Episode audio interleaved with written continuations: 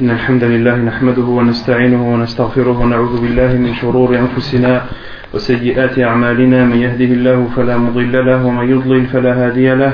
وأشهد أن لا إله إلا الله وحده لا شريك له. وأشهد أن محمدا عبده ورسوله. يا أيها الذين آمنوا اتقوا الله حق تقاته ولا تموتن إلا وأنتم مسلمون. يا أيها الناس اتقوا ربكم الذي خلقكم من نفس واحدة وخلق منها زوجها وبث منهما رجالا كثيرا ونساء. واتقوا الله الذي تساءلون به والأرحام إن الله كان عليكم رقيبا. يا أيها الذين آمنوا اتقوا الله وقولوا قولا سديدا. يصلح لكم أعمالكم ويغفر لكم ذنوبكم.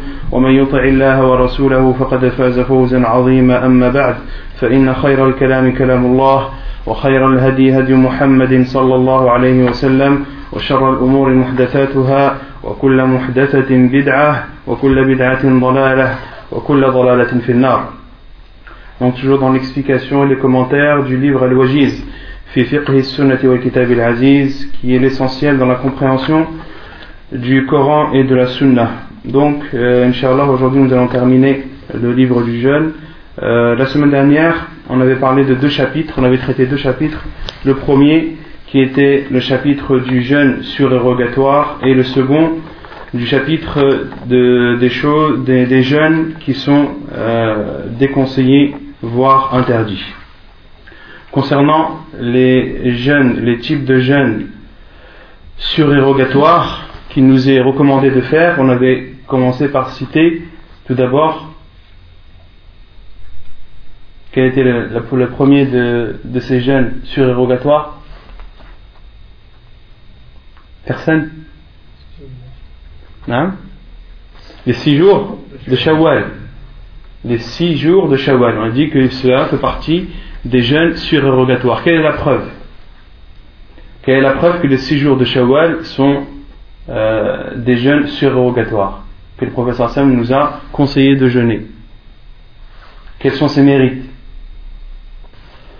On avait cité le hadith du professeur sallam, celui qui gêne le mois du ramadan, puis le fait suivre de six jours de shawwal, qu'est-ce que le professeur sallam nous a informé? Qu'il aurait la récompense du jeûne d'une année. On avait expliqué cela en disant que celui qui gêne le ramadan, c'est comme s'il avait jeûné dix mois. Et celui qui gêne les six jours de shawwal, c'est comme s'il avait jeûné deux mois. Et deux ajouté à, à dix, ça fait douze, donc l'équivalent de, la récompense d'une année, d'un jeûne d'une année. Ensuite, on avait parlé du jeûne de Yom Arafah, du jeûne de Yom Arafah pour celui qui n'est pas pèlerin, du jeûne de Ashura et du jour qui le précède. Quelle est la preuve tout d'abord que le jeûne de Arafah est un jeûne surérogatoire qui nous est recommandé de jeûner? Comme ça, un hadith que le professeur Sam a dit, celui qui jeûne Arafah, quelle sera sa récompense? Il aura des péchés d'une année passée et d'une année à venir qui seront pardonnés. D'accord? Et celui qui gêne le jour de Ashura, le professeur sallam nous a informé qu'une année précédente lui sera effacée et pardonnée. Et quelle est la preuve que le jour de Arafah doit être jeûné pour celui qui n'est pas pèlerin et que celui qui est pèlerin ne doit pas jeûner ce jour? Quelle est la preuve? Comme cela, en Torah. Quelle est la preuve? On n'avait pas cité un hadith où des compagnons, anhum, étaient, avaient divergé justement sur ce point devant une des femmes du prophète sallallahu alayhi wa ou devant une des, euh, des compagnes du prophète sallallahu alayhi wa. Certains disaient que le prophète sallallahu alayhi wa jeûnait ce jour, d'autres disaient que non. Et Umm al-Harith a envoyé un récipient de lait au prophète sallam qui était sur sa monture à Arafah wa shariba min. Et le prophète sallam l'a pris et en a bu pour euh, fermer euh, toute discussion et toute polémique sur le fait que celui qui est pèlerin ne doit pas jeûner le jour de Arafah et que ce mérite n'est valable que pour ceux qui ne sont pas en état de pèlerinage. Et concernant la preuve de jeûner le neuvième jour de Muharram, qui est le jour qui précède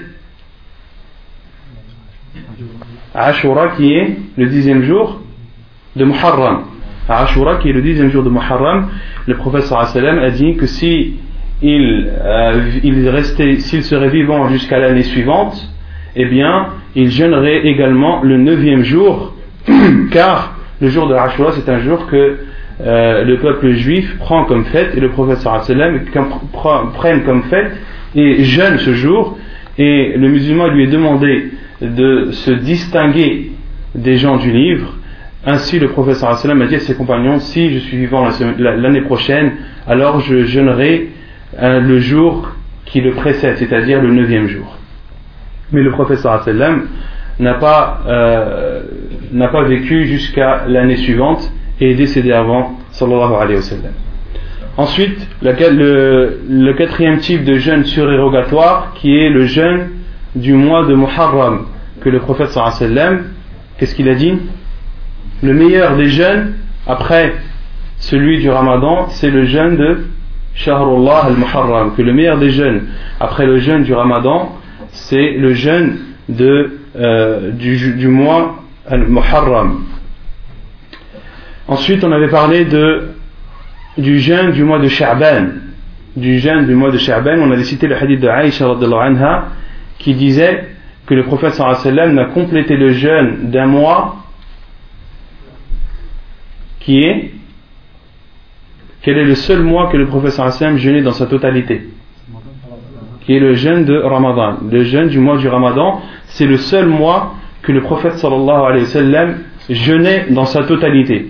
Et les savants ont déduit que celui qui veut jeûner Muharram et avoir les mérites du jeûne de Muharram qu'il ne lui est pas légiféré ou que ne fait pas partie de la sunna du prophète sallam de jeûner ce mois de Muharram dans sa totalité. Car le seul jeûne ou le seul mois que le prophète sallam jeûnait du début à la fin c'est uniquement le mois de Ramadan et Aïcha a dit et le jeûne ou le mois que le prophète jeûnait le plus c'était le mois de Sha'ban c'était le mois de Sha'ban et il y a une divergence des savants à ce sujet concernant le jeûne du mois de Sha'ban. Certains disent que la deuxième moitié de Sha'ban, qu'il est déconseillé de le jeûner, sauf pour celui qui avait l'habitude de jeûner, comme celui qui a l'habitude de jeûner le lundi ou le jeudi, ou celui qui a l'habitude de jeûner un jour et de rompre le lendemain.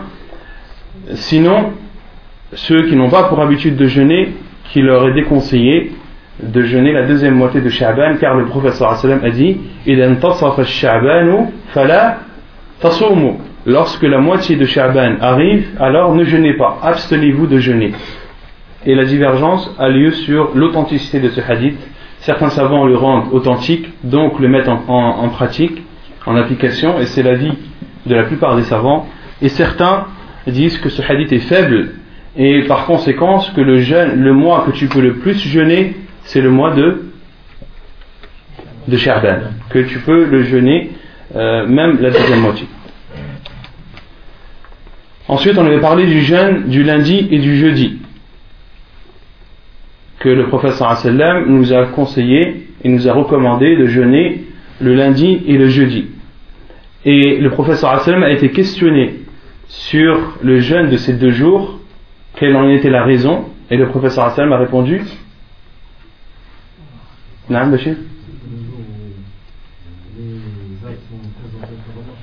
c'est le jour où les actes des serviteurs sont exposés Allah subhanahu wa ta'ala. Et on avait cité d'autres hadiths la semaine dernière sur les bienfaits ou les mérites du jeûne du euh, lundi et du jeudi. Concernant le lundi, on avait cité un hadith du professeur sallam où il nous informe que le lundi c'est le jour où, où le professeur sallam est né et c'est également le jour où la révélation lui est parvenue.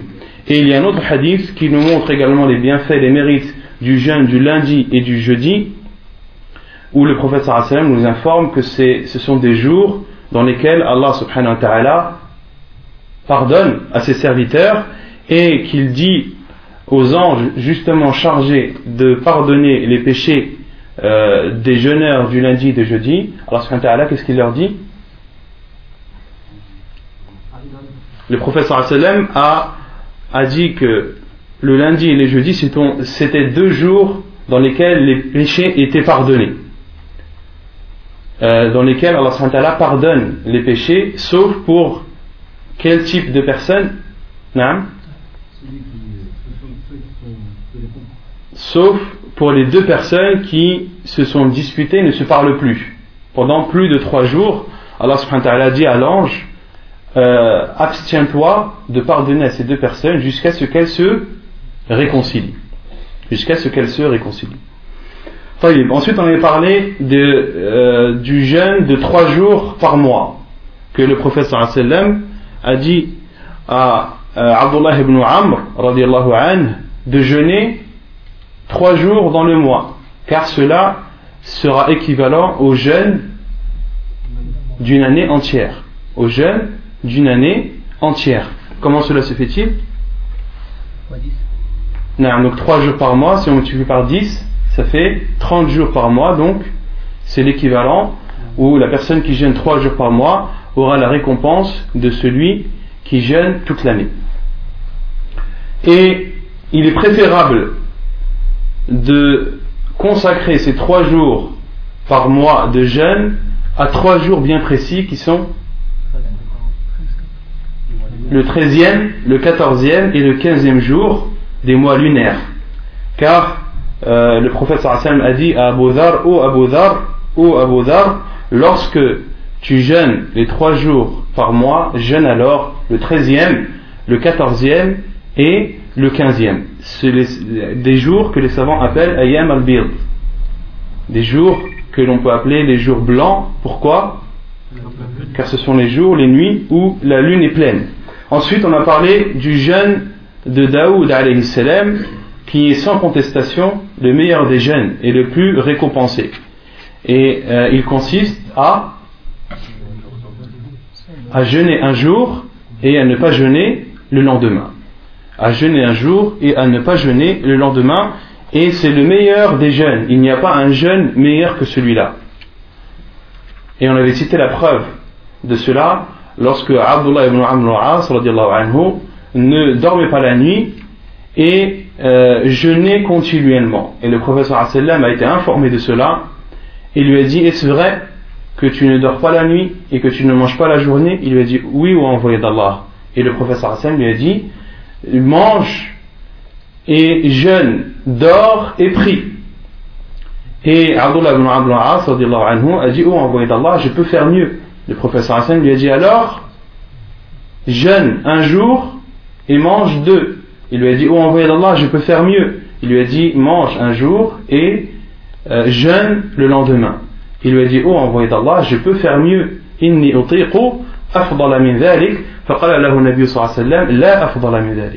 Le professeur sallam lui a dit, il n'y a pas mieux que cela. Il n'y a pas meilleur que ce jeûne. Donc celui qui veut atteindre euh, le sommet le plus haut en termes de jeûne, qu'il s'acquitte ou qu'il fasse le jeûne de Daoud salam et qu'il ne dépasse pas cette limite, car celui qui aura dépassé cette limite aura dépassé la limite de la religion fixée par le professeur sallam et le professeur sallam nous a informé dans un hadith authentique lorsqu'il nous dit que celui celui qui veut être dur dans la religion et celui qui veut essayer de surpasser la religion dans les choses qu'elle nous a imposées alors qui sera le vainqueur? Ghalabah. Le professeur Sam a dit Ghalabah ay que la religion prendra le dessus, il ne pourra pas euh, faire cet acte. Ensuite, on a parlé du jeûne des euh, neuf jours de Dhul Hijjah.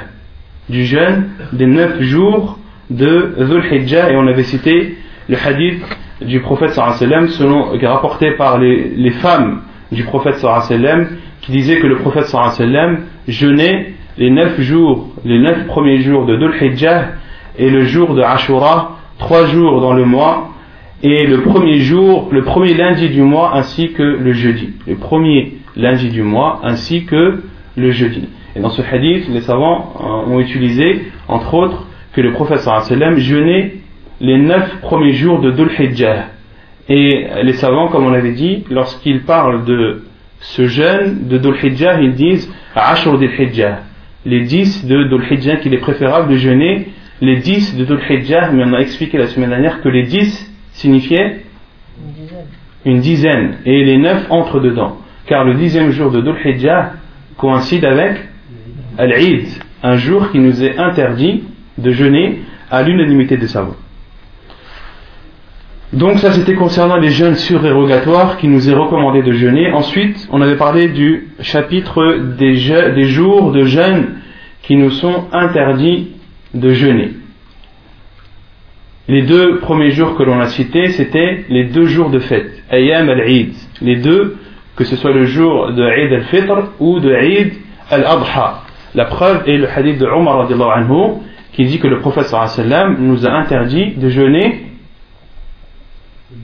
ces deux jours-là, il a, donné les détails en disant que c'est le jour où vous rompez votre jeûne et c'est le jour où vous mangez de votre bête sacrifiée.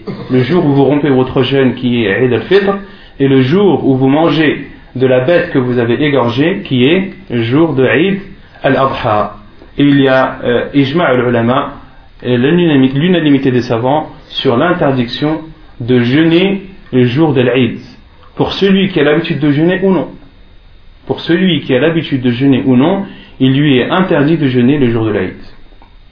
Ensuite, on a parlé de Ayyam al-Tashriq, les trois jours appelés al-Tashriq. Pourquoi est-ce qu'ils ont été appelés al-Tashriq?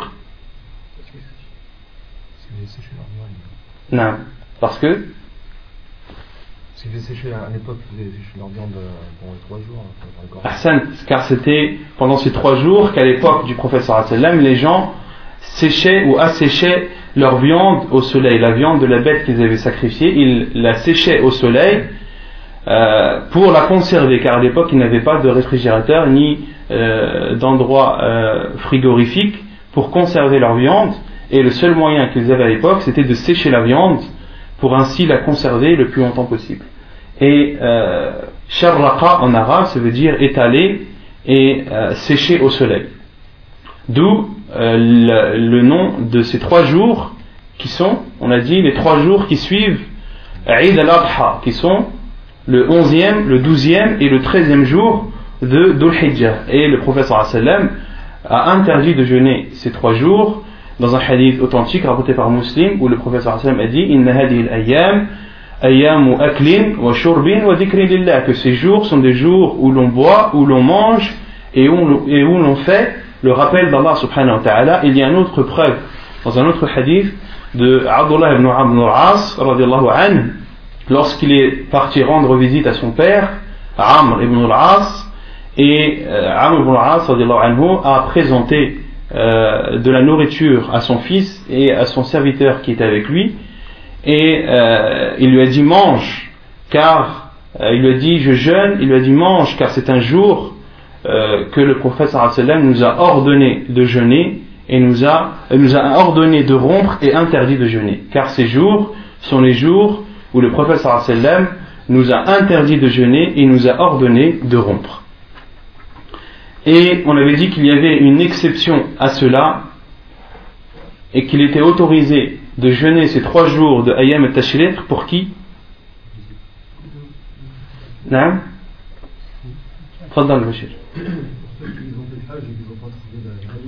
Pour ceux qui sont en pèlerinage, qui ont fait le qui ont fait la Umrah et le Hajj en même temps, euh, de sacrifier une bête, cela est obligatoire. Et Allah subhanahu wa ta'ala a dit celui qui n'a pas la possibilité, que celui qui n'a pas la possibilité, qui n'a pas les moyens de d'égorger ou de sacrifier cette bête, alors qu'il gêne trois jours pendant les jours de Hajj et sept lorsqu'il rentre chez lui. Et Ayam et Tashriq sont sans aucun doute des jours du Hajj. Donc, il est autorisé pour le, pèlerin qui n'a pas la possibilité, la capacité de sacrifier sa bête, de jeûner ces trois jours-là. Comme cela est rapporté selon Aïcha anha et Abdullah ibn Umar anhuma. Ensuite, on avait parlé du jeûne du vendredi seul. Du jeûne du vendredi seul. Qu'est-ce qu'on avait dit à ce sujet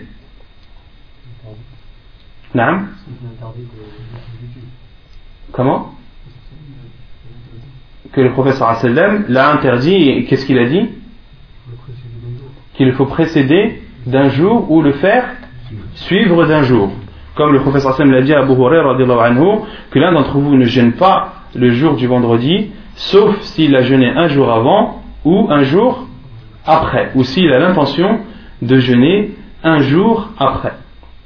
Donc les savants ont déduit qu'il euh, était interdit de spécifier le jour euh, du vendredi comme un jour de jeûne, de le spécifier comme étant ainsi, de même qu'il est interdit de spécifier la nuit du vendredi comme une nuit de, de veillée, comme une nuit de veillée en prière. Le professeur Sam a dit ne euh, pas le jour du vendredi comme un jour de jeûne, ni sa nuit comme une nuit de prière. D'accord? Et les savants ont dit qu'il est autorisé de, ou comme cela est rapporté dans un hadith du Salam, rapporté par, rapporté par un muslim, qu'il est autorisé de jeûner euh, le jour du vendredi seul pour celui qui a l'habitude de jeûner. Par exemple, celui qui a l'habitude de jeûner euh, le jeûne de Daoud salam, eh bien automatiquement, une semaine sur deux, il sera amené à jeûner le vendredi seul. Car euh, les jours de la semaine sont impairs, donc une semaine sur deux, il sera amené à jeûner le vendredi seul, car de jeûner un jour et de rompre le lendemain, une personne peut très bien rompre le jeudi, jeûner le vendredi et rompre le samedi. Dans ce cas, les savants disent que cela est autorisé, comme nous en a informé le professeur sallam lorsqu'il dit Illa an yakuna fi sawmin yasumuhu ahadukum. Ensuite, on a parlé du jeûne du mois du jeûne du jour du samedi. On a cité un hadith, donc l'auteur dit qu'il est interdit de jeûner le jour du samedi seul. Et il a cité le hadith de Abdullah ibn Busr qui dit, où le prophète sallam a dit, La yawm sabti illa fi alaykum. Ne jeûnez le jour, le jour du samedi que lorsque c'est un jour obligatoire. Et ensuite le prophète sallam a dit, et si l'un d'entre vous ne trouve que la peau d'un raisin ou la branche d'un arbre pour rompre son gène alors qu'il le fasse. Qu'est-ce qu'on avait dit sur ce hadith? Dit déjà qu'il y a tout d'abord une divergence sur l'authenticité de ce hadith. Il y a des ulama qui disent que c'était obligatoire, qu'il fallait, que tu pouvais jeûner le samedi, il fallait le suivre d'un jour, le, précédent d'un jour. Non. Il y a déjà des femmes du, prophète, il y a une des femmes du prophète. Est le premier avis. Quel est le premier avis? Tu peux, jeûner samedi avec un, le vendredi avec ou le dimanche avec Yani que ce qui est interdit, c'est de jeûner le samedi seul. Et la preuve, c'est. Quelle est la preuve Qu'il est autorisé de jeûner le samedi seul? Euh, qu'il n'est pas autorisé euh, de jeûner le samedi seul et qu'il est autorisé de le jeûner si tu le précèdes au nom d'un jour. Le hadith de Abu Huraira lorsque le professeur Sam a dit si l'un d'entre vous jeûne le vendredi, qu'il le fasse précéder d'un jour ou le fasse suivre d'un jour. Et le jour qui suit le vendredi, c'est samedi. Donc, ici dans ce hadith, le professeur a autorisé euh, de jeûner le samedi pour celui qui a jeûné le vendredi. Il y a un autre hadith, euh, le hadith de Maïmouna anha, lorsqu'elle a jeûné le vendredi, le prophète sallam lui a dit As-tu jeûné hier? Elle a dit non. Il lui a demandé As-tu l'intention de jeûner le lendemain, c'est-à-dire le samedi? Elle a répondu non. Le prophète sallam lui a dit alors Idhan fa'aftiri. Donc, alors, romps ton jeûne, romps ton jeûne. D'accord? Et les savants ont déduit que dans ce hadith, le prophète sallam lui a proposé et lui a demandé est-ce qu'elle avait l'intention de jeûner le samedi. Si de jeûner le samedi était interdit, le professeur sallam ne lui aurait pas fait cette proposition. Donc ça c'est le premier avis. Et le second avis, euh, qui est l'avis de Sheikh Al-Bani, euh, qui considère ce hadith comme étant authentique. Et donc que seuls les jours obligatoires doivent être jeûnés le samedi. Et les jeûnes surérogatoires, qu'ils soient précédés ou non, que le jeûne du samedi soit jeûné seul ou précédé du vendredi, que dans tous les cas, cela est interdit car le professeur a dit dans le hadith ne jeûnez le samedi que lorsque c'est un jeûne obligatoire. Et c'est la, seule euh, porte que le professeur a laissé ouvert dans ce hadith que Sheikh al-Albani lui considère comme étant authentique. D'accord? Que Sheikh al-Albani considère comme étant authentique, mais certains le considérant authentique rassemblent ce hadith avec le hadith de Abu Huraira et le hadith de Maymuna radiallahu anha. Et l'avis de la plupart des savants, a'lam, c'est que euh, c'est de jeûner le samedi seul qui est interdit. Que c'est de jeûner le samedi seul qui est interdit, Wallahu a'lam. Non. comment ça se passe pour celui qui fait le jeûne de Daoud? Euh, Le samedi ne peut pas le jeûner seul. Non, selon l'avis de Sheikh al-Albani, si tu jeûnes le jeûne de Daoud, tu ne, tu ne jeûnes pas le, le samedi. Parce que le jeûne de Daoud, c'est un jeûne surérogatoire, ce n'est pas un jeûne obligatoire. le vendredi, il le fait euh, toujours précédé du jeudi alors. Comment? Donc, La semaine où il tombe le vendredi, il est obligé de faire suivre du jeudi. Pourquoi? De le faire précéder du jeudi. Pourquoi? Bah, Le vendredi, on peut pas. Euh, on a dit que le vendredi, euh, ceux qui faisaient le jeûne de Daoud pouvaient jeûner le vendredi seul. On a dit ça On a dit qu'une semaine sur deux, ils seraient amenés à jeûner le vendredi seul et que cela était autorisé car le, hadith du professeur sallam était, clair à ce sujet. Le prophète lui-même a dit sauf si l'un d'entre vous a l'habitude de jeûner. Dans ce cas, il n'y a pas de mal à jeûner le vendredi seul. Cinquièmement, qu'il est interdit de jeûner la deuxième moitié du mois de Sha'ban, sauf pour celui qui en a l'habitude, ou sauf pour celui qui a l'habitude de jeûner. Et on avait cité euh, le premier hadith que j'ai cité tout à l'heure, lorsque la moitié de Sha'ban arrive, alors abstenez-vous de jeûner. Et euh, le prophète sallam, quelle est la preuve que, que ceux qui ont l'habitude de jeûner, qui leur est autorisé de jeûner même pendant la deuxième moitié de Sha'ban, c'est le hadith du prophète sallam qui dit ne précédez pas le mois du ramadan d'un jour ou de deux, sauf si l'un d'entre vous avait l'habitude de jeûner alors qu'il jeûne. D'accord? Et de précéder le ramadan d'un jour ou deux, ces deux jours entrent dans la deuxième moitié de, de Sha'ban, automatiquement. Et le professeur a autorisé de jeûner ces deux jours, malgré qu'ils soient dans la seconde moitié de Sha'ban, pour ceux qui ont l'habitude de jeûner. Ceux par exemple qui ont l'habitude de jeûner le jeûne de Daoud, ou ceux qui ont l'habitude de jeûner le lundi ou le jeudi, ou ceux qui ont l'habitude de jeûner trois jours dans le mois. Si ces jours qu'ils ont l'habitude de jeûner coïncident avec un jour ou deux jours avant le ramadan, il leur est autorisé de le jeûner au C'est clair ou pas? Ensuite, on a parlé euh, qu'il était interdit de jeûner le jour du doute. Qu'il était interdit de jeûner le jour du doute. Et quel est, la, quel est ce jour du doute, tout d'abord? Qu'est-ce que le jour du doute? Non C'est le 29e jour. Donc le 29e jour, c'est Non, on jeûne ce jour-là. Ce jour-là, il est jeûné. Un, dans un mois lunaire, il est au minimum de 29 jours. Un mois lunaire n'est jamais de 28. Et il est au maximum de, de 30. D'accord Donc, quel est le mois, quel est le jour du doute c'est le 29 après le Un mois lunaire, il est au minimum de 29, il ne peut pas être de 38, et il est au maximum de 30, il ne peut pas être de 31. Donc jamais vous ne trouverez un mois lunaire de 31 jours, ni un mois lunaire de 28 jours. Donc, le jour du doute, c'est une automatiquement et seulement le, le 30e. Mais il y a une deuxième condition pour que ce soit un jour du doute. Donc, on a dit ça, peut, ça ne peut être que le 30e jour et il faut que le ciel soit couvert. Car si le ciel n'est pas couvert et que l'on ne voit pas la lune, et si le ciel n'est pas couvert et que l'on ne voit pas la lune, est-ce qu'il y a un doute? Non. Le ciel est découvert, on ne voit pas la lune, c'est que la lune n'est pas apparue, tout simplement. Donc il n'y a plus de doute.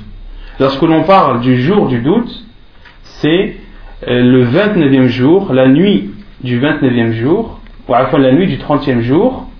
On a dit que les nuits précèdent les jours. Donc, euh, la nuit du 30e qui est le soir du 29, vous suivez ou pas? Le soir du 29, si le ciel est couvert, et que l'on ne voit pas la lune, le lendemain, qui est le 30e jour, est considéré comme étant un jour de doute, car on n'a pas la certitude que la lune est apparue ou non. Donc c'est un doute. Et le prophète sallam a dit Celui qui jeûne le jour du doute, asa abal qasim. Celui qui jeûne le jour du doute, il a alors désobéi à Abul Qasim sallallahu alayhi wa sallam. Non. Question juste par rapport à ça justement. Pour ceux qui ont jeûné euh, samedi par exemple, parce que bon, moi je ne vais pas jeûner samedi, mais je vais commencer comme, comme aujourd'hui. Non. Comment ça se passe hein? En sachant que y a, dans les mosquées, il y a certaines qui vont, enfin, ils ont commencé le samedi à jeûner. Oui? C'est-à-dire, c'est quoi ta question? Non, en fait, c'est ça, par rapport à ça, c'est euh, qui. Euh, comme si tu veux, dans la vie où je suis, j'ai pas suivi euh, les mosquées qui ont autorisé à jeûner dans le vendredi, quoi, si tu veux. Non. Voilà. Moi, j'ai commencé à jeûner à partir de samedi, enfin, en, a- en annonçant le jour de Ramadan. Donc, t'as jeûné quand Samedi ou dimanche enfin, aujourd'hui, quoi. Aujourd'hui. Mais il est où le problème? J'ai pas, j'ai pas, j'ai pas saisi ta question. Justement, par rapport à ceux qui ont jeûné, commencé à sam- samedi, Mhm. justement, c'est quoi, justement, le. Comment J'ai pas compris ta question. Parce qu'il y en a qui ont jeûné le samedi, d'autres qui ont jeûné le dimanche. Oui On parle que de ceux qui ont jeûné le samedi. Non, ceux qui ont jeûné le samedi, euh, ils se sont basés sur les avis qu'on a cités. Lors, euh, quand on a parlé de la détermination du premier jour de Ramadan, on avait dit qu'il y avait plusieurs avis des savants. Le premier, c'est que lorsqu'un pays déclare qu'il a vu la lune, il est du devoir de tous les autres de, de suivre. Et il y a d'autres avis qui disent que euh, il y a le deuxième avis qui est que tu dois jeûner avec le pays le plus proche ou qui est dans la même longitude que le tien, qui a vu la Lune.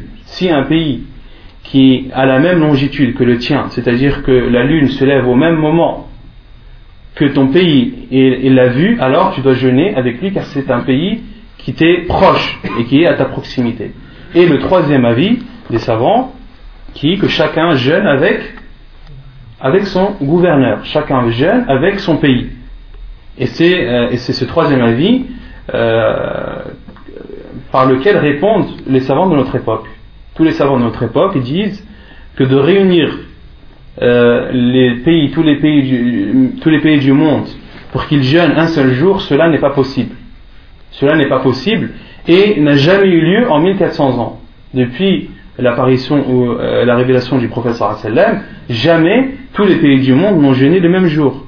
Et on a même cité des hadiths qui nous prouvent qu'au temps des compagnons certains jeûnaient et d'autres ne jeûnaient pas. On avait cité euh, l'histoire qui, qui- qui a eu lieu avec euh, Anas ibn Malik lorsqu'il est revenu de Shem, où eux avaient jeûné et à Médine, euh, eux avaient jeûné euh, le samedi et à Médine ils avaient jeûné le vendredi. Ça c'était quand? Pendant l'époque des compagnons.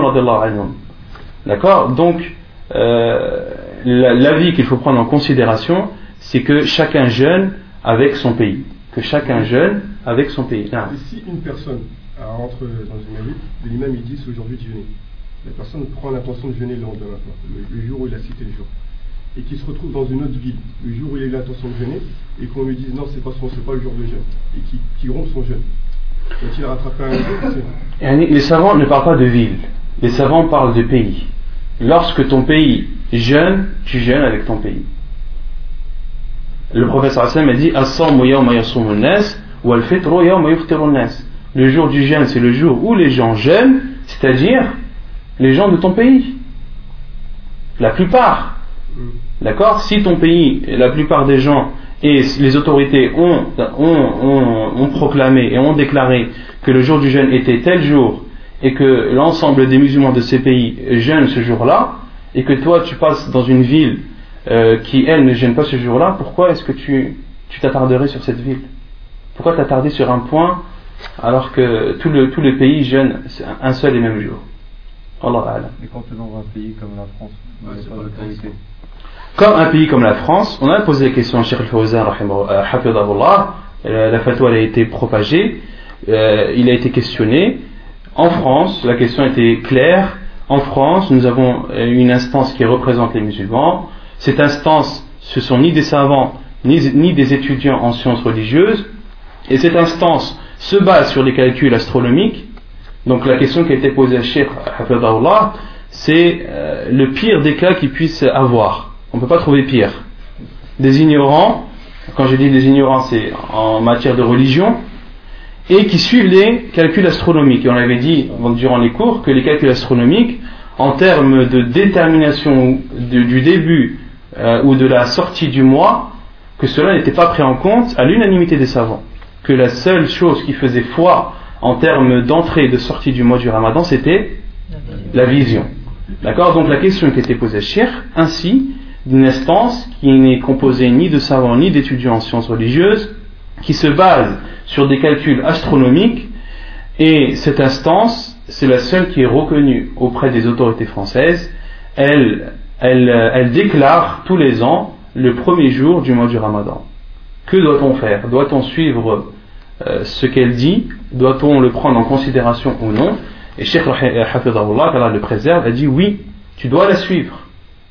Tu dois la suivre car euh, les musulmans qui sont minoritaires dans un pays non musulman doivent suivre, doivent suivre leur centre islamique, doivent suivre l'instance qu'ils représentent.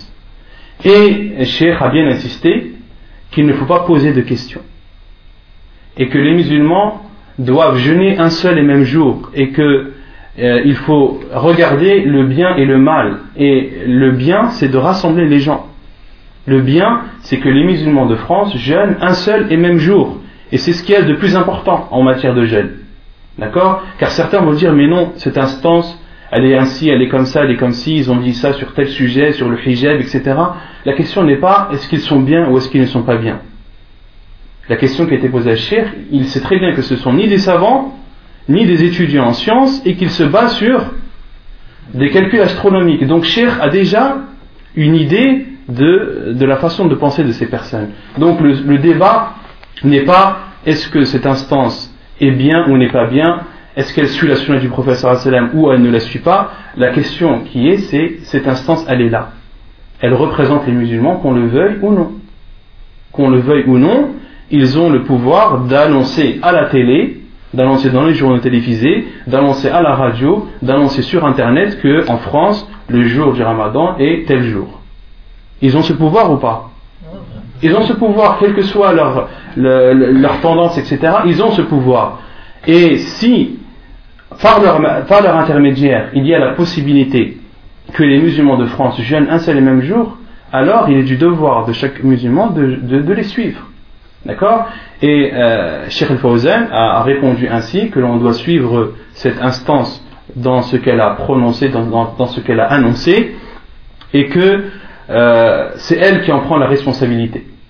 C'est elle qui en prend la responsabilité, et Sheikh Hafidallah, car le préserve, connaît très bien la mentalité des gens d'Europe et que ce sont des gens à polémique, et il a bien dit, et vous devez jeûner sans demander le pourquoi, sans demander comment est-ce qu'ils ont établi l'entrée du mois, ou sans entrer dans les divergences.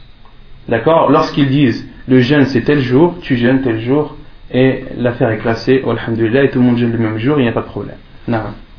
Ensuite, parmi les jeûnes interdits, c'est de jeûner toute l'année, de jeûner un jeûne continuel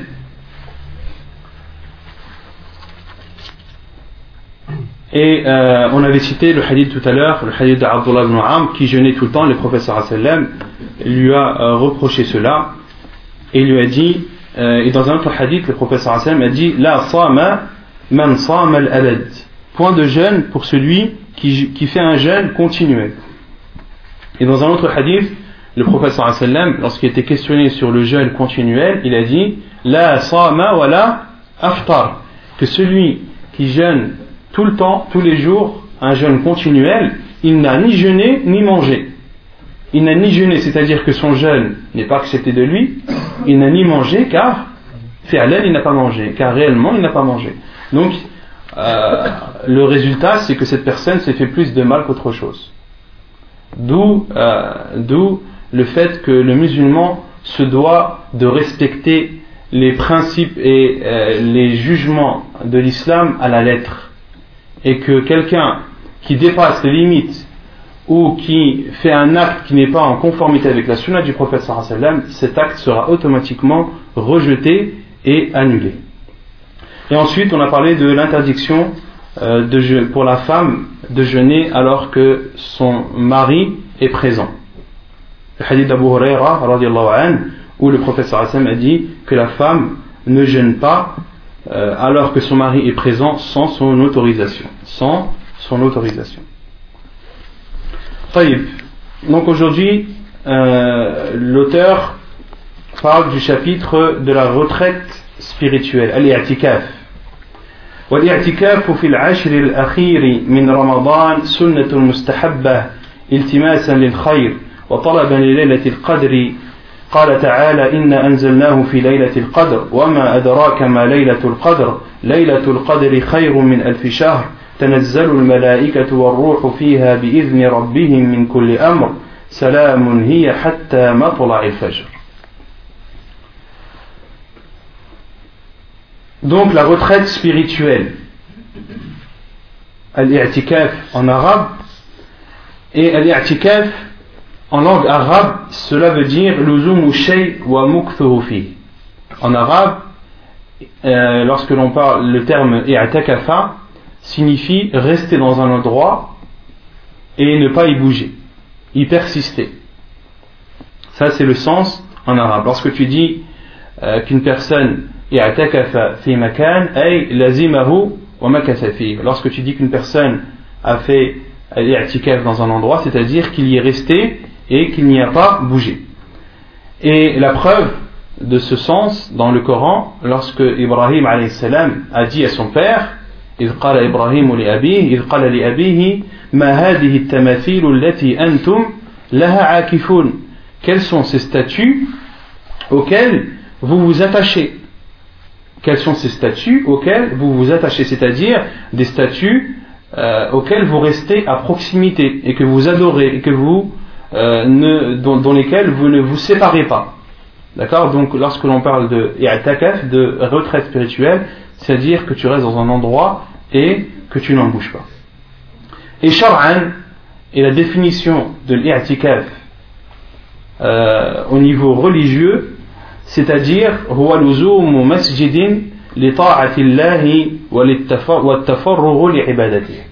la définition de l'i'tikaf de la retraite spirituelle dans le sens religieux c'est-à-dire de rester dans une mosquée pour l'adoration pour obéir à Allah et se consacrer entièrement à son adoration de rester dans une mosquée pour se consacrer entièrement à l'adoration d'Allah subhanahu wa ta'ala. Ça c'est la définition de d'une retraite spirituelle, de al-i'tikaf.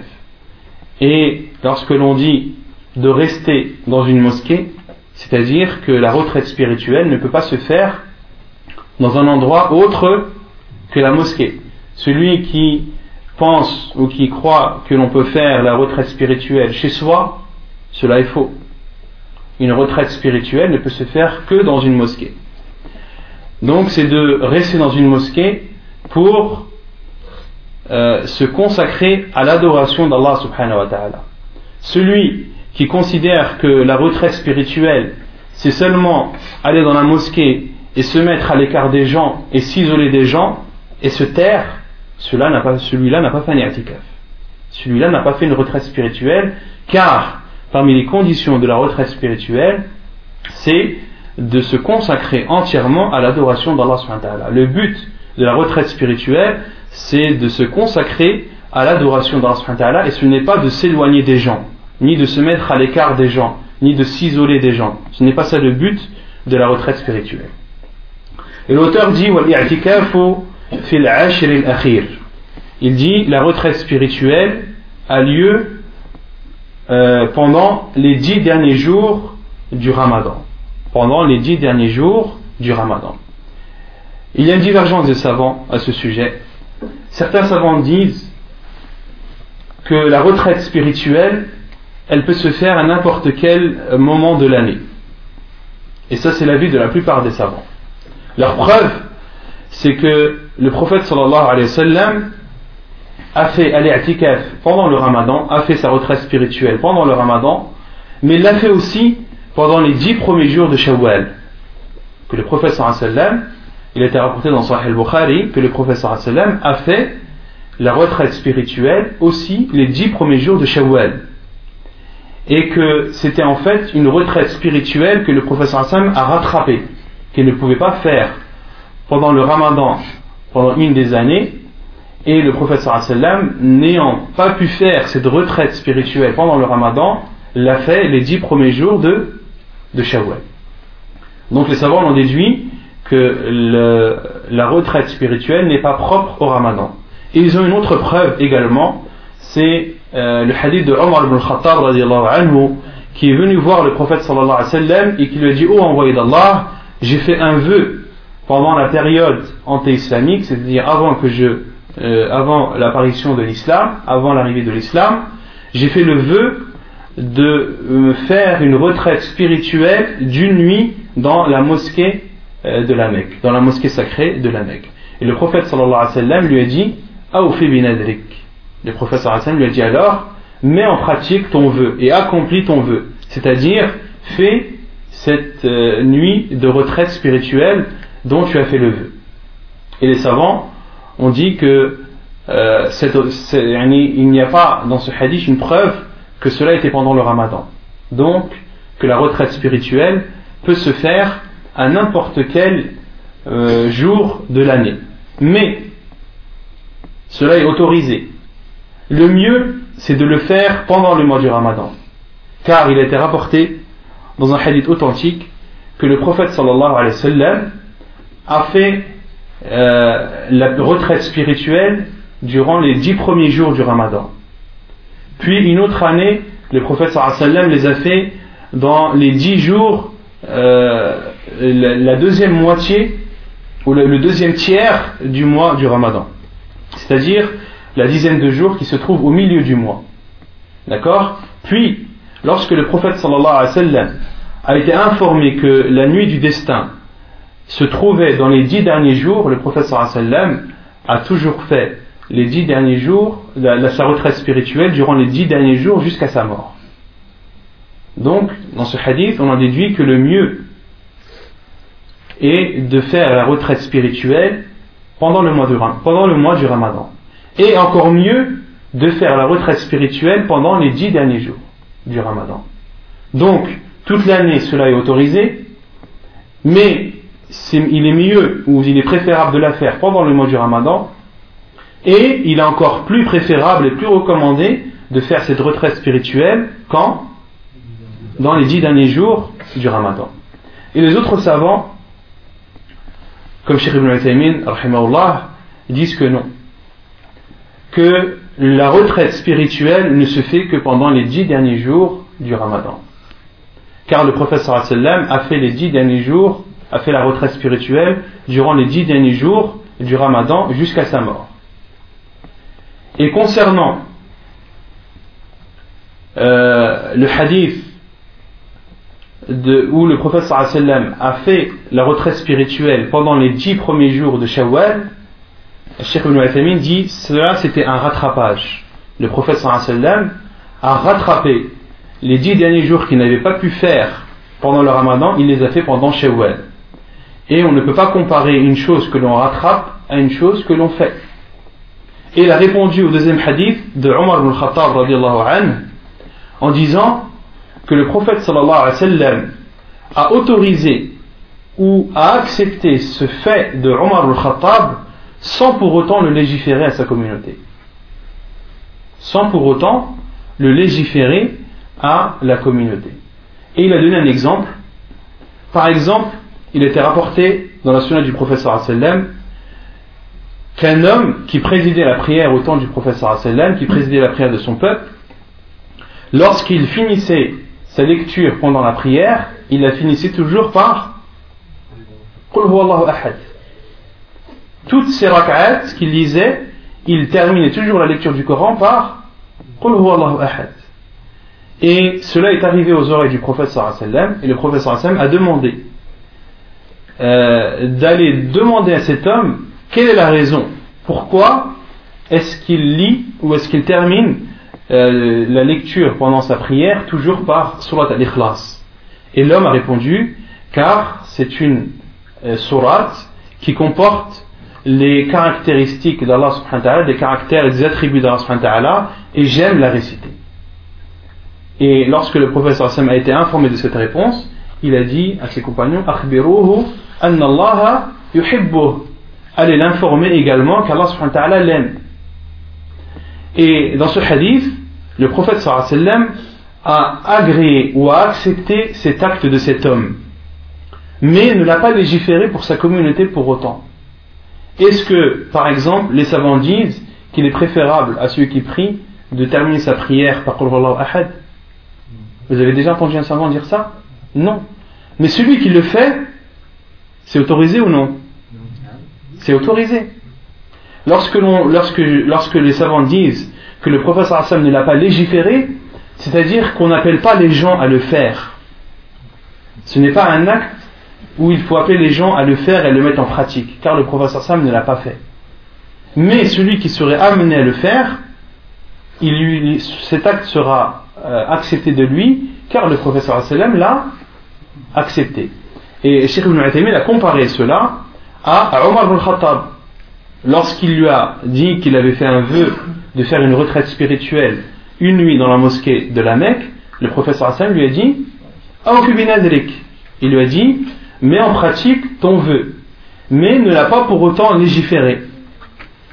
Mais ne l'a pas pour autant légiféré.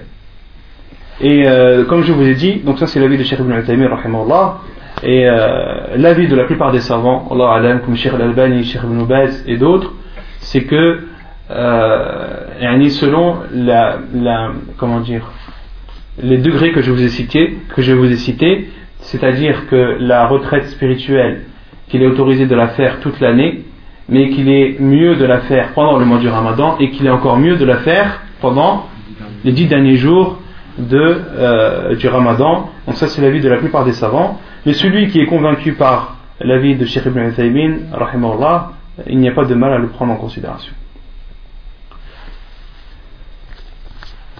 طيب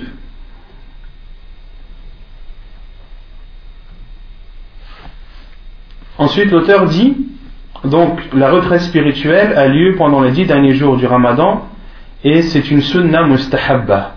L'auteur dit que c'est une sunna préférable. Donc, que, quel est le jugement de la retraite spirituelle? Que c'est mustahab. Et ça, à l'unanimité des savants, tous les savants sont d'accord que la retraite spirituelle n'est pas obligatoire, mais elle est préférable et recommandée et ceci pour atteindre le bien. et pour ainsi coïncider avec la nuit du destin. Laylatul Qadr قال الله تعالى إنا أنزلناه في ليلة القدر. وما أدراك ما ليلة القدر؟ ليلة القدر خير من ألف شهر. تنزل الملائكة والروح فيها بإذن ربهم من كل أمر. سلام هي حتى مطلع الفجر. Et concernant les dix derniers jours du Ramadan, euh, vous connaissez tous les mérites de ces dix derniers jours, et on avait cité la semaine dernière que euh, les dix meilleures nuits de l'année sont les dix dernières nuits, de, du mois du Ramadan. Et le prophète sallam, comme le dit Aïcha anha, lorsque les dix derniers jours venaient ou commençaient, le prophète sallam serrer sa ceinture que le professeur serrait sa ceinture. Certains savants ont dit le professeur sallam serrait sa ceinture c'est-à-dire qu'il était plein de courage et qu'il était déterminé et qu'il était motivé. Comme quelqu'un par exemple qui, veut se battre avec quelqu'un ou qui, euh, est prêt à, à aller quelque part qu'est-ce qu'il fait? Il serre sa ceinture. Et c'est une expression. Et d'autres savants ont dit que euh, la parole de Aïcha lorsqu'elle dit que le professeur sallam serrait son izar en fait la partie bas de ses vêtements qu'il n'approchait pas ses femmes ou qu'il n'avait pas de rapport euh, conjugal avec euh, ses épouses les dix derniers jours du ramadan. Et les deux, les deux sens sont vrais. Les deux sens sont vrais comme le dit Cheikh Ibn que, que le professeur sallam était motivé avait du courage était déterminé dans l'adoration d'Allah durant les dix derniers jours et également qu'il n'avait pas de rapport avec ses femmes. Et euh, Aïcha anha dit aussi wa. Et le prophète sallam durant les dix derniers jours, les dix derniers jours du Ramadan ou les dix dernières nuits, le prophète sallam ne dormait pas. Il adorait Allah subhanahu toute la nuit, dans sa totalité. D'accord? Contrairement aux autres jours du Ramadan, le prophète sallam dormait et priait. Mais les dix derniers jours, le prophète sallam euh, passait des nuits blanches dans l'adoration d'Allah subhanahu wa ta'ala et dans la prière. Et le prophète sallam réveillait sa famille. Réveillait sa famille pour que ses proches, eux aussi, puissent profiter des biens et des bénédictions de ces jours et de ces nuits. Et euh, les savants ont dit que cela n'est pas obligatoire. Il n'est pas obligatoire à une personne de réveiller sa famille et ses proches, mais cela est fortement recommandé. Car ce sont les dix meilleurs jours de l'année. Et dans l'année, il y a 365 jours. Donc, si tu as la possibilité de réveiller euh, ta famille pour qu'elle euh, puisse avoir la récompense et puisse prier et, être, et coïncider avec la nuit du destin, euh, dont le professeur Hassan nous a informé que celui qui prie la nuit du destin, en, ayant la foi en Allah subhanahu wa et en espérant sa récompense, Allah subhanahu wa lui pardonnera ses péchés antérieurs. Donc les, biens de ces dix jours sont immenses, ne, ne privez pas vos familles de cela. Et même si ce n'est pas obligatoire, c'est en tout cas fortement recommandé et fortement euh, préférable de réveiller ta famille pour que tout le monde puisse profiter de, de ses bienfaits.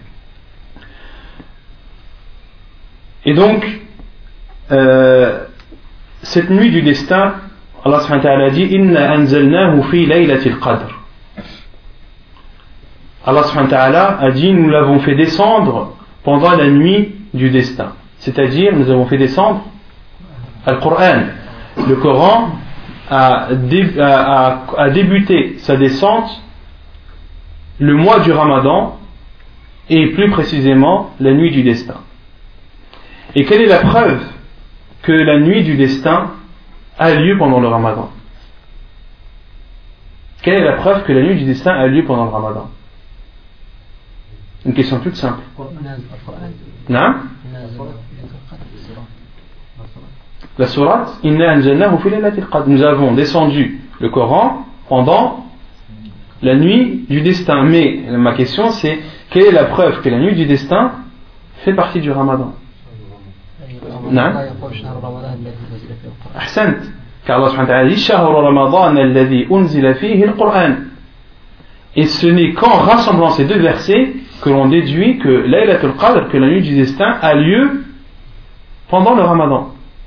Car dans le premier verset, Allah subhanahu dit le mois du Ramadan dans lequel est descendu le Coran, c'est-à-dire dans lequel le, Coran a commencé à descendre. Puis la descente du Coran s'est étalée pendant 23 ans, pendant toute la prophétie du prophète sallam. Donc dans ce premier verset, Allah subhanahu nous informe que le Coran a commencé sa descente pendant le mois du Ramadan. Et dans l'autre surat, surat al-Qadr, al-Qadr, Allah subhanahu dit Inna anzalnahu fi qadr. Nous l'avons fait descendre, c'est-à-dire le Coran, dans la nuit du destin. Donc, on en déduit que la nuit du destin fait partie du Ramadan. C'est clair ou pas Qui connaît notre exemple de euh, un autre jugement que l'on déduit en utilisant ce, ce moyen de, déduction, en rassemblant deux versets on avait déjà parlé de ce sujet. Allah subhanahu wa ta'ala dit وَحَمْلُهُ وَفِصَالُهُ ثَلَاثُونَ شَهْرًا Allah subhanahu wa ta'ala en parlant de l'enfant il dit et sa grossesse et euh, son euh, comment on appelle ça? La période où on l'allait son sevrage. Sa grossesse et son sevrage sont au nombre de 30 30 mois. C'est-à-dire la période dans laquelle il reste dans le ventre de sa mère, c'est-à-dire la période de sevrage, c'est-à-dire d'allaitement, 30 mois, sont de 30 mois. Et dans un autre verset, Allah subhanahu wa ta'ala dit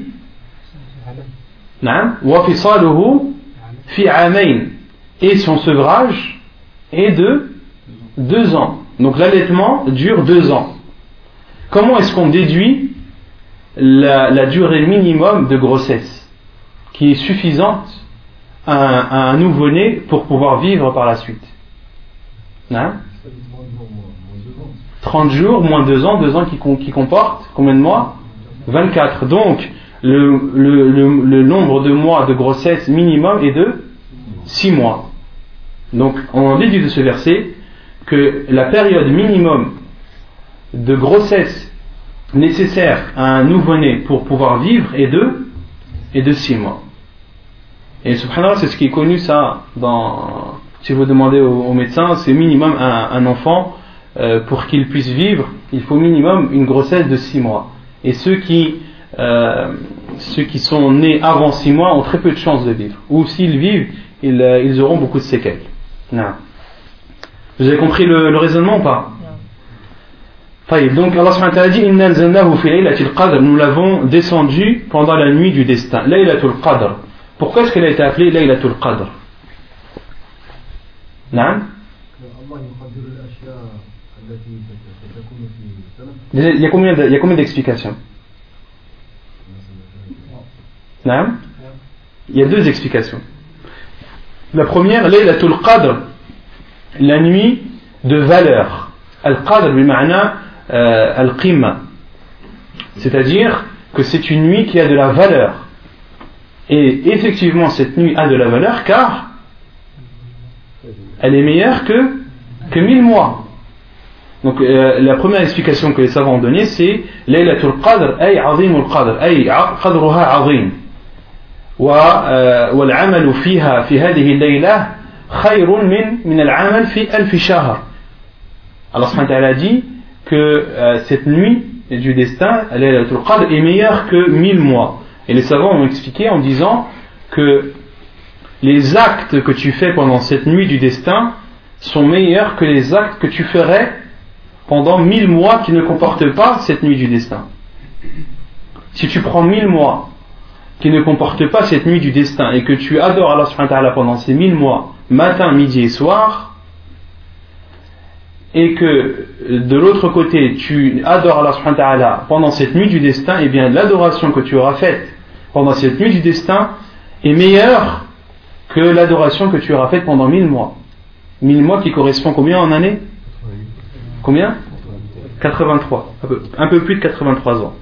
C'est comme si tu avais adoré Allah wa ta'ala pendant un peu plus de 83 ans. Donc une vie pour celui vraiment qui a qui a une longue vie. Et la deuxième explication, qui est Laylatul Qadr, c'est-à-dire la nuit du destin. Une nuit dans, laquelle, nuit dans laquelle, Afwan, la destinée des gens, la destinée de l'année suivante est écrite. Car l'écriture se divise en trois. Lorsque l'on parle de l'écriture en matière de destin, il y a l'écriture dans Umm kitab Il y a l'écriture dans, euh, dans le livre préservé. Qui est auprès d'Allah subhanahu. Et les savants disent que tout ce qui est écrit dans ce livre ne peut être modifié. Tout ce qui est écrit dans ce livre ne peut être modifié. Et tout ce qui a été écrit dans ce livre a été écrit quand? Avant la création des, cieux et de la terre de, de 50 000 ans. Avant la création de la terre de 50 000 ans, des cieux et de la terre de 50 000 ans, euh, Allah subhanahu wa a écrit la destinée de chacun dans ce livre qui est préservé auprès de lui et tout ce qui est écrit dans ce livre ne peut être modifié. Il y a la deuxième écriture qui est qui est l'écriture que font les gens lorsque, euh, lorsque le bébé est né au bout de 4 mois. Le professeur nous a informé que lorsque l'enfant atteint ses 4 mois, un ange vient, insuffle l'âme et il écrit la durée qu'il va vivre, d'accord Il sera écrit sa pourvoyance et il écrit également s'il sera heureux ou malheureux. Donc ça, c'est la deuxième sorte d'écriture.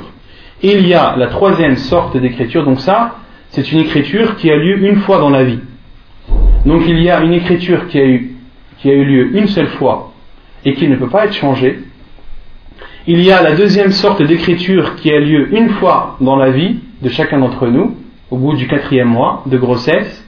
Et il y a la troisième sorte d'écriture qui est l'écriture annuelle. Et celle-ci a lieu, a lieu pendant la nuit du destin.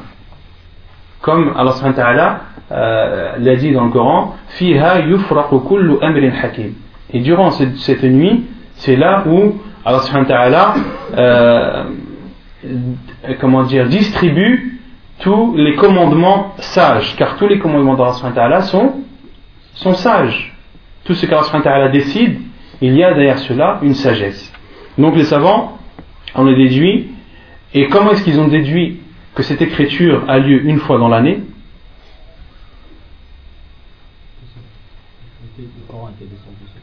Non. Comment est-ce qu'on déduit que, cette écriture a lieu une fois dans l'année? Parce que la lettre Qadr, elle a lieu combien de fois dans l'année? Une fois. Donc si une destinée euh, de, de l'année est écrite la nuit du destin, comme il n'y a qu'une seule nuit du destin dans l'année, donc à chaque fois c'est la destinée de l'année suivante qui est écrite. Vous avez saisi ou pas? Donc nous l'avons descendu, c'est-à-dire le Coran, euh, dans la nuit du destin. Et qu'est-ce que Laylatul Qadr Et justement les savants qui ont expliqué Al-Qadr comme étant la valeur et l'importance ont utilisé ce hadith car Allah dit et qu'est-ce que Laylatul Qadr et qu'est-ce que la nuit du destin c'est-à-dire et sa valeur est grande et immense Laylatul Qadr min la nuit du destin est meilleure que mille mois تنزل الملائكة تنزل الملائكة والروح فيها بإذن ربهم من كل أمر les anges et Ar-Ruh Ar-Ruh que les savants ont expliqué comme étant soit Jibril alayhi salam soit étant euh, une catégorie d'anges bien précis. Soit Ar-Ruh c'est Jibril alayhi salam, ou bien alors une catégorie d'anges bien précis. Et les anges, lorsqu'ils descendent, ils descendent toujours avec des bénédictions, avec un bien. et si les anges sont amenés à, à descendre sur terre, c'est pour quelque chose qui en vaut la peine et quelque chose qui a une grande importance. Et euh, et ces anges, comme nous le dit Allah dans ce verset, donc ils descendent pendant cette nuit, après l'autorisation d'Allah subhanahu wa ta'ala. Donc c'est Allah subhanahu wa ta'ala qui leur demande de descendre, et c'est lui qui les autorise à descendre sur terre pendant cette nuit bénie. Et cette nuit est une paix pour ceux qui euh, qui prie et qui adore Allah subhanahu wa pendant celle-ci, et ceci jusqu'à l'apparition de l'eau. Hatta matla fajr Et concernant Laylatul Qadr, euh, donc l'auteur dit وعن عائشة رضي الله عنها قالت كان رسول الله صلى الله عليه وسلم يجاور في العشر الأواخر من رمضان ويقول تحروا ليلة القدر في العشر الأواخر من رمضان Et selon Aïcha رضي الله عنها, le prophète صلى الله عليه وسلم accentuer euh, ses adorations pendant les dix derniers jours du Ramadan et disait, le professeur Hassan disait, recherchez la nuit du destin pendant les dix derniers jours du Ramadan. Hadith authentique rapporté par Al-Bukhari. Donc, euh, dans ce hadith, le premier hadith, on en déduit que la nuit du destin, elle se trouve dans les dix derniers jours du Ramadan. Le professeur Hassan nous dit recherchez-la durant les dix derniers jours du Ramadan. Et dans un autre hadith de Aïcha anha, rapporté par Al-Bukhari et Muslim, وعنها أن رسول الله صلى الله عليه وسلم قال تحروا ليلة القدر في الوتر من العشر الأواخر من رمضان et dans ce hadith, ce second hadith de Aïcha anha, on a une information en plus, car le prophète sallallahu a dit recherchez la nuit du destin dans les jours pairs parmi les dix derniers jours du Ramadan. Dans les, dans les, euh, dans les, dix, dans les, euh, dans les dix dernières nuits dans les nuits impaires des dix dernières nuits du Ramadan. Dans les nuits impaires des dix dernières nuits du Ramadan, qui sont au nombre de combien Ils sont au nombre de cinq, qui est la 21e nuit, la 23, la 25e, la 27e et la 29e. Il y a une divergence des savants sur la définition ou la détermination de cette nuit du destin. Quelle est cette nuit du destin? Tout d'abord, comme on l'a vu tout à l'heure, euh, c'est une nuit qui a lieu pendant le ramadan. Ça, vous en connaissez la preuve. Ensuite, au niveau, au niveau de la détermination de, cette nuit du destin, il y a une divergence des savants et Al-Hafid ibn Hajar ta'ala, euh, a même cité plus de 40 avis des savants. 40 avis des savants sur euh, une détermination de cette nuit du destin. Et euh, cela prouve l'importance que, que donnent les savants à, des jours qui sont sacrés, à des jours où le bien est immense. D'accord? Car si ce sujet euh, a eu pour conclusion qu'il y a plus de 40 avis, c'est que chaque savant s'est penché dessus, a fait une recherche, a étudié les hadiths du prophète sallam pour essayer de déterminer quelle est cette nuit du destin pour en profiter et profiter de ces grands biens. Donc, il y a plusieurs hadiths du prophète sallam euh, où l'on peut déduire la nuit du destin. Tout d'abord, c'est une nuit qui peut, qui peut se connaître il y a des moyens de la reconnaître. Il y a des moyens de la reconnaître. Le professeur Hassan a dit que le lendemain de cette nuit, euh, le soleil, lorsqu'il se lève, il n'y a pas de rayon autour de lui. Le soleil est net. Il n'y a pas de rayon autour de lui. Et concernant la nuit du destin, les savants disent, on la reconnaît car on est apaisé pendant cette nuit. Et le professeur a informé que c'est une nuit où il n'y a, où il ne fait ni chaud ni froid. C'est une nuit où il ne fait ni chaud ni froid. Et euh, concernant ces différentes façons de, de ces différents signes, ce n'est pas obligé que pendant cette nuit du destin, il fasse ni chaud ni froid. Car si vous allez à Moscou, à Moscou, il fait toujours froid. Donc qu'est-ce qu'on dit? On dit qu'il n'y aura jamais la qadr à, à Moscou? Non. On dit que c'est un signe qui ne, peut pas être compatible avec Moscou. Mais il y a d'autres signes, comme le lever du soleil, que, le lever du soleil du lendemain ne comporte pas de rayons autour de lui de, de forte lumière, mais que le soleil est net, qu'il apparaît avec une claire netteté. Comme le dit Sheikh al Car on lui a posé cette question, est-ce que la parole du prophète lorsqu'il dit que la nuit du destin n'est ni chaude ni froide, est-ce que cela est propre à Médine ou est-ce que cela s'englobe à l'ensemble des pays de la terre? Et Sheikh Rahimullah a dit euh, cela peut s'étendre à l'ensemble de la planète, mais ce n'est pas une condition. Cela peut s'étendre, on peut voir ce signe, mais ce n'est pas forcément ça. Allah Donc, dans certains hadiths, on en déduit que certains hadiths nous informent que la nuit du destin était le 21e jour, la, la 21e nuit car le prophète sallam avait fait un rêve, comme ça, avait fait un rêve où il a rêvé qu'il priait pendant la nuit du destin et que son, son front était recouvert de boue. Son front était recouvert de boue. Et le prophète sallam avait prié une fois, une année, et ce jour-là il avait plu. Et la pluie est entrée dans la mosquée car euh, le toit de la mosquée était composé de feuilles de palmiers et autres. Et l'eau, euh, l'eau de la pluie est entrée dans la mosquée et s'est mélangée à la terre, car au temps du professeur il n'y avait pas de tapis. Il priait sur le sable. Et les compagnons anhum ont dit jusqu'à ce que l'on ait vu euh, des traces de boue sur le front du prophète sallallahu qui est la meilleure des personnes, le meilleur être humain ayant marché sur terre, c'est le prophète sallallahu et malgré cela, à son époque, il était amené à poser son front sur de la boue. Sallallahu alayhi wa sallam. Et euh, les, compagnons de ont dit, et ce jour, c'était, cette nuit était la 21e nuit. D'accord? Et dans d'autres hadiths, on en déduit, euh, des compagnons de ont vu que la nuit du destin en rêve, car les savants disent qu'une personne peut voir la nuit du destin en rêve, car des compagnons au temps du prophète comme le hadith rapporté dans Bukhari et Muslim, ont rêvé avoir vu la nuit du destin dans les sept derniers jours du Ramadan. Dans les sept derniers jours du Ramadan.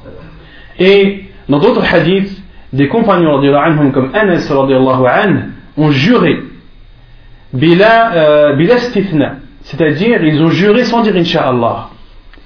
Ils ont dit Wallahi wa uqsimu billah, je jure par Allah. Ils n'ont pas dit je jure par Allah, Inch'Allah. Il y a une expression qui pourrait laisser un doute. Anas a juré que Laylatul Qadr c'était la 27e nuit. D'accord? Donc euh, certains savants euh, disent, comme Sheikh Al-Albani et, d'autres, que la nuit du destin c'est la 27e nuit. Que la nuit du destin c'est la 27e nuit. Et d'autres savants disent comme Sheikh Ibn Uthaymin, que la nuit du destin, elle change en fonction des années. Que ce n'est pas toujours la même nuit.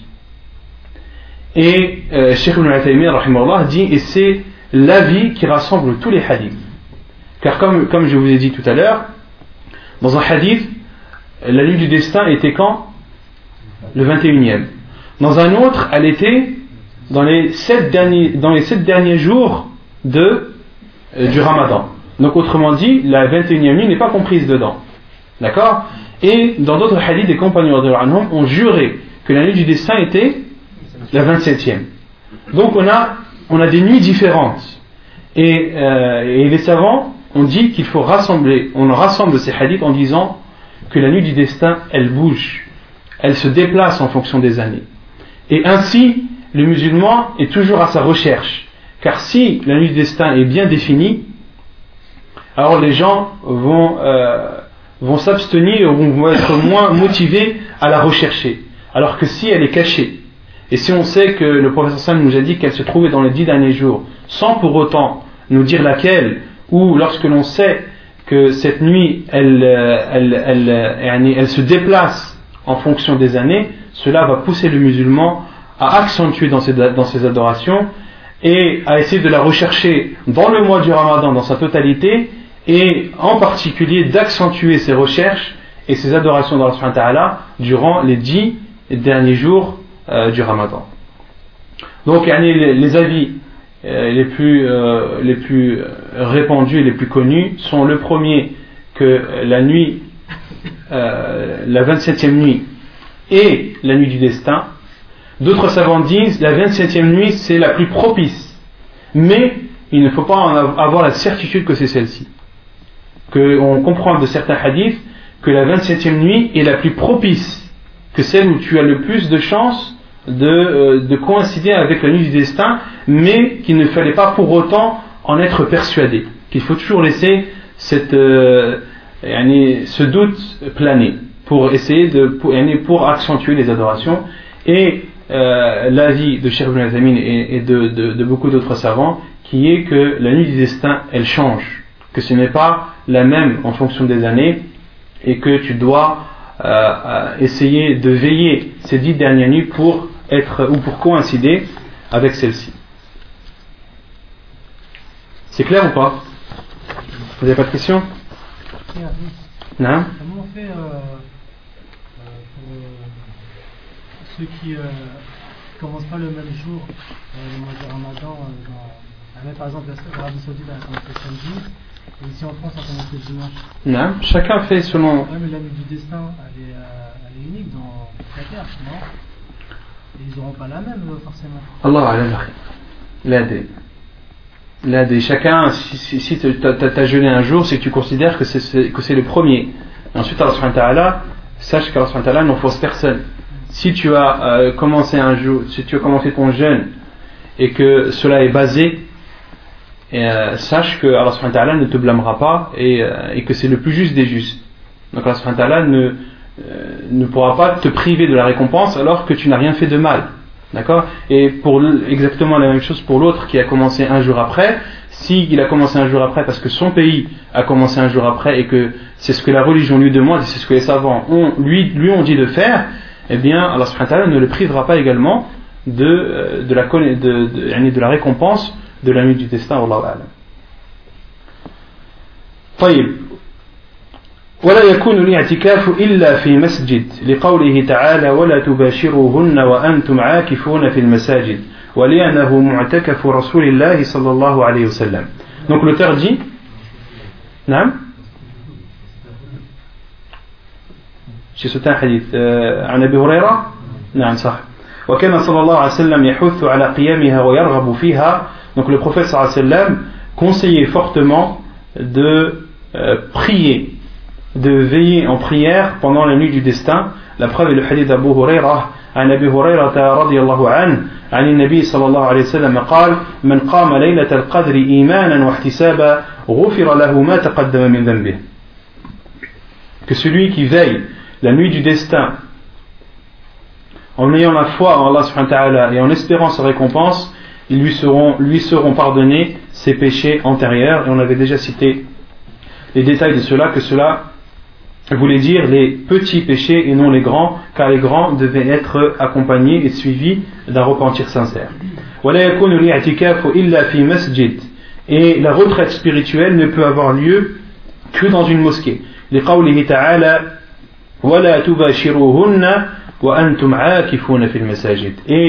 ne cohabitez pas avec elles, c'est-à-dire avec vos femmes, alors que vous êtes en retraite spirituelle dans les mosquées.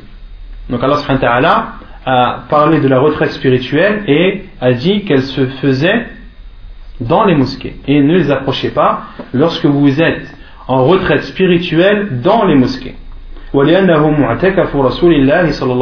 Et c'est parce que c'est l'endroit où le prophète sallam a fait sa retraite spirituelle. Le prophète sallam n'a fait sa retraite spirituelle que dans une mosquée. للمعتكف أن يشغل نفسه بطاعة الله كالصلاة والقراءة والتسبيح والتحميد والتهليل والتكبير والاستغفار والصلاة على النبي صلى الله عليه وسلم والدعاء ومذاكرة العلم ونحو ذلك. Et il est préférable et recommandé pour celui qui fait la retraite spirituelle de se préoccuper et de s'occuper dans l'adoration d'Allah subhanahu wa ta'ala comme les prières, comme la lecture du Coran comme le fait de dire at-tasbih euh, et at-tahmid, de dire subhanallah et alhamdulillah, wa tahlil wa takbir, la ilaha illallah wallahu akbar, wa l'istighfar, astaghfirullah wa atubu ilayk, wa salatu ala nabi, et de prier sur le prophète sallam, wa dua, d'invoquer, wa mudhakaratul ilm, d'avoir des conversations en rapport avec la science religieuse, et tout ce qui est semblable. Donc là, euh, l'auteur dit que ce qui est demandé à celui qui fait la prière à la retraite spirituelle, c'est de se consacrer entièrement à l'adoration d'Allah subhanahu wa ta'ala. Et il a donné des exemples comme la prière, comme la lecture du Coran, comme al-adhkar, de dire subhanallah, alhamdulillah, la ilaha illallah, Allahu akbar, astaghfirullah, de prier sur le prophète sallallahu alayhi wa sallam, d'invoquer Allah subhanahu wa ta'ala, wa mudhakaratul ilm, et d'avoir des conversations euh, scientifiques en rapport avec la science religieuse. Et concernant cela, les savants ont parlé sur le fait est-ce qu'il est autorisé à une personne qui fait une retraite spirituelle dans une mosquée d'assister à des cours et, d'avoir des cours de science. Ils ont dit que l'apprentissage de, la, de la science, comme le dit Cheikh Ibn fait partie des, adorations les plus méritoires. Mais concernant celui qui fait une retraite spirituelle, les, adorations qu'il doit faire sont connues comme étant la prière, comme étant l'invocation, comme étant le rappel d'Allah, comme étant la prière, etc., etc. Et si la personne est amenée à assister à un cours ou deux, à une conférence ou deux dans la, dans la journée, cela est autorisé. Mais qu'une personne qui se considère comme faisant une retraite spirituelle et apprend la science du matin au soir, cela ne coïncide pas avec l'esprit de la retraite spirituelle. Cela ne coïncide pas avec la retraite euh, spirituelle, car le but de la retraite spirituelle, comme je vous l'ai dit au début, c'est d'adorer Allah subhanahu wa ta'ala et de se consacrer entièrement à son adoration. Certes, d'apprendre la science, c'est une adoration, mais ce n'est pas ce genre d'adoration qui est demandé euh, euh, de faire en grande quantité pour celui qui applique une retraite spirituelle. C'est clair ou pas طيب ويكره له أن يشغل نفسه بما لا يعنيه من قول أو عمل et il lui est déconseillé et détestable pour lui de s'occuper des choses qui ne le regardent pas et de parler de choses qui ne le concernent pas ou de faire des choses qui ne le concernent pas كما يكره له كما يكره له الإمساك عن الكلام ظنا منه أن ذلك مما يقرب إلى الله عز وجل et de même qu'il lui est déconseillé de s'abstenir de parler en pensant que cela le rapproche d'Allah subhanahu wa ta'ala. En islam, de ne pas parler n'est pas une façon de se rapprocher d'Allah subhanahu wa ta'ala. Le professeur a même interdit à une personne de se taire toute une journée. Le professeur a interdit à, euh, à, un homme ou à une femme, aux musulmans, de se taire, de ne rien dire un jour et une nuit. Cela est interdit en islam. Contrairement aux, législations, aux religions avant nous, où euh, le fait de jeûner, parmi leur, leur façon de jeûner, c'était de s'abstenir de, de parler. D'accord? Comme cela est cité dans Surat Maryam, j'ai fait le vœu pour le tout miséricordieux de jeûner, c'est-à-dire de m'abstenir de parler. Lorsqu'ils lui ont demandé, lorsqu'ils ont demandé à Maryam salam, euh, euh, lorsqu'ils lui ont demandé sur le nouveau-né qu'elle avait dans les mains, elle leur a répondu Inni nazartu lirrahmani falan ukallima al-yawma insiya. J'ai fait le vœu au, au, tout miséricordieux de jeûner et je ne parlerai aujourd'hui à aucun être humain. D'accord? Donc de jeûner à l'époque signifiait également de ne pas parler. Mais la règle en islam, c'est que la législation de ceux qui nous ont précédés est notre législation tant qu'elle ne contredit pas notre législation.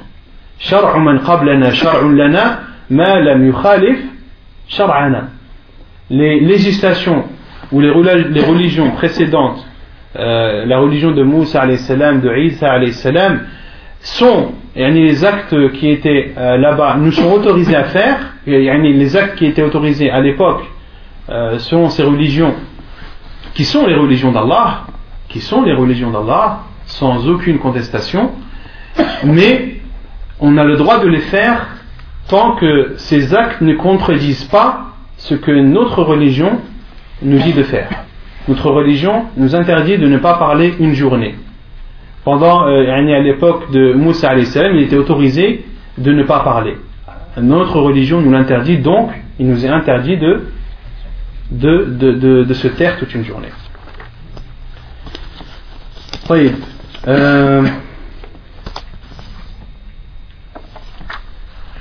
ويباح له الخروج من معتكفه من معتكفه للحاجة التي لا بد منها. Et il est autorisé à celui qui fait une retraite spirituelle de sortir de l'endroit où il s'est euh, recueilli lorsqu'il a un besoin imminent. كما يباح له ترحيل شعره وحلق رأسه وتقليم أظافره وتنظيف بدنه comme il lui est autorisé de se peigner les cheveux, de se raser la tête, de se couper les ongles et de laver son corps et ce qui annule la retraite spirituelle, ce qui annule toute sa récompense, c'est de sortir sans besoin imminent et d'avoir un rapport avec son épouse. Cela sont deux choses qui annulent d'office la retraite spirituelle. Et ce qui est autorisé à faire pour celui qui fait la retraite spirituelle, comme l'a dit l'auteur, c'est de sortir lorsque la personne en a le besoin, un besoin imminent, comme celui qui a besoin de se nourrir. On a tous besoin de, de nous nourrir. Celui qui n'a pas, euh, qui n'a personne, euh, qui ne connaît personne qui puisse lui apporter à boire et à manger, il lui est autorisé de sortir pour se nourrir. De même pour celui qui a besoin de, qui, celui qui a des besoins pressants, il est autorisé de sortir euh, de la mosquée si les toilettes sont en dehors de la mosquée, comme par exemple ceux qui font la retraite spirituelle dans la mosquée sacrée de la Mecque ou dans la mosquée de Médine, d'accord? Ce sont des mosquées où les toilettes sont à l'extérieur. Celui qui a envie d'aller aux toilettes, on va lui dire non, tu vas pas, tu, tu passes 10 jours. Non, il a le droit de sortir lorsque c'est un besoin imminent. De même qu'il est autorisé de se peigner, car au temps du prophète sallam, le prophète sallam faisait la retraite spirituelle dans sa mosquée et sortait sa tête pour que Aïcha et Aïcha lui peignaient, lui peignaient ses cheveux, peignaient les cheveux du prophète sallallahu alayhi wa sallam. Il est aussi autorisé de faire les, ablutions à l'intérieur de la mosquée si cela est possible. À l'intérieur de la mosquée si cela est possible, car le prophète sallam a fait ses ablutions dans sa mosquée de façon euh, concise, de façon rapide, comme le rapporte un compagnon du prophète sallallahu alayhi wa sallam. Et de même qu'il est autorisé de, de faire une tente, de se construire une petite tente au fond de la mosquée. Car c'est ainsi qu'a fait Aïcha anha pour le prophète sallallahu alayhi wa sallam. Elle a euh, construit une tente de laine ou de tissu euh, au prophète sallallahu alayhi wa sallam par sa demande, par la demande du prophète sallallahu alayhi wa sallam. Et euh, euh, comment dire, al-khiba en arabe, c'est une toile de laine ou de tissu qui est, posée sur un ou deux, euh, un ou deux bouts de bois, qui servent de support. D'accord? Donc il est totalement autorisé à une personne qui veut faire une retraite spirituelle de se faire une petite tente, un endroit à lui dans la mosquée où il peut se recueillir en toute sincérité avec Allah subhanahu wa ta'ala. Et euh, ce qui est aussi autorisé euh, au niveau de la retraite spirituelle, il est autorisé à la femme de faire la retraite spirituelle. Il est autorisé à une femme de rendre visite à son mari dans la mosquée, comme l'a fait euh, Safiya, anha. Safiya, une des épouses du prophète sallam, a décidé de rendre visite au prophète sallam une nuit parmi les nuits euh, où le prophète sallam avait fait al-i'tikaf elle est venue rendre visite au prophète sallam et le prophète sallam lorsqu'elle a terminé sa visite et qu'elle a, voulu repartir le prophète sallam l'a accompagnée jusqu'à la porte de la mosquée. L'a accompagnée jusqu'à la porte de la mosquée. Et les savants ont déduit euh, de cela que l'homme qu'il est conseillé à l'homme de raccompagner sa femme jusqu'à la porte de la mosquée. Pour bien se comporter envers elle. De même qu'ils ont déduit que Aïcha lorsqu'elle peignait le prophète sallam, cela montrait l'affection qu'il y avait entre le prophète sallam et ses épouses. D'accord? Car qu'une femme euh, peigne les cheveux de son mari montre euh, une certaine infinité entre eux et un comportement euh, louable qu'il y a entre un qu'il doit y avoir entre un homme et son épouse. De même que le prophète sallam, lorsque sa fille est venue lui rendre visite alors qu'il était euh, en, en retraite spirituelle, les savants ont déduit tout d'abord qu'il est autorisé, il est permis d'accepter des visites. Si quelqu'un vient te rendre visite alors que tu fais une retraite spirituelle, ne dis pas non, non, non, non, moi je suis en train de faire des atikaf, que je parle à personne. Non, Akhi. Safir de l'Anha est venu rendre visite au professeur sallam et le professeur sallam ne l'a pas refusé, au contraire, il lui a donné son temps et plus que ça, il l'a accompagné jusqu'à la porte de la mosquée. Il l'a accompagné jusqu'à la limite qu'il pouvait faire. D'accord? Car, comme on a dit, euh, il n'est pas autorisé à celui qui fait une retraite spirituelle de sortir de la mosquée sans raison valable et sans besoin imminent. Et à ce moment, donc c'était la nuit, deux hommes de l'Ansar sont passés à proximité du prophète sallam et de sa femme Safiya radiallahu anha. Et le prophète sallam leur a dit Ala et ces hommes marchaient rapidement. Et le professeur Hassan leur a dit Attendez, ralentissez le pas. Et le professeur Hassan leur a informé que c'était sa fille.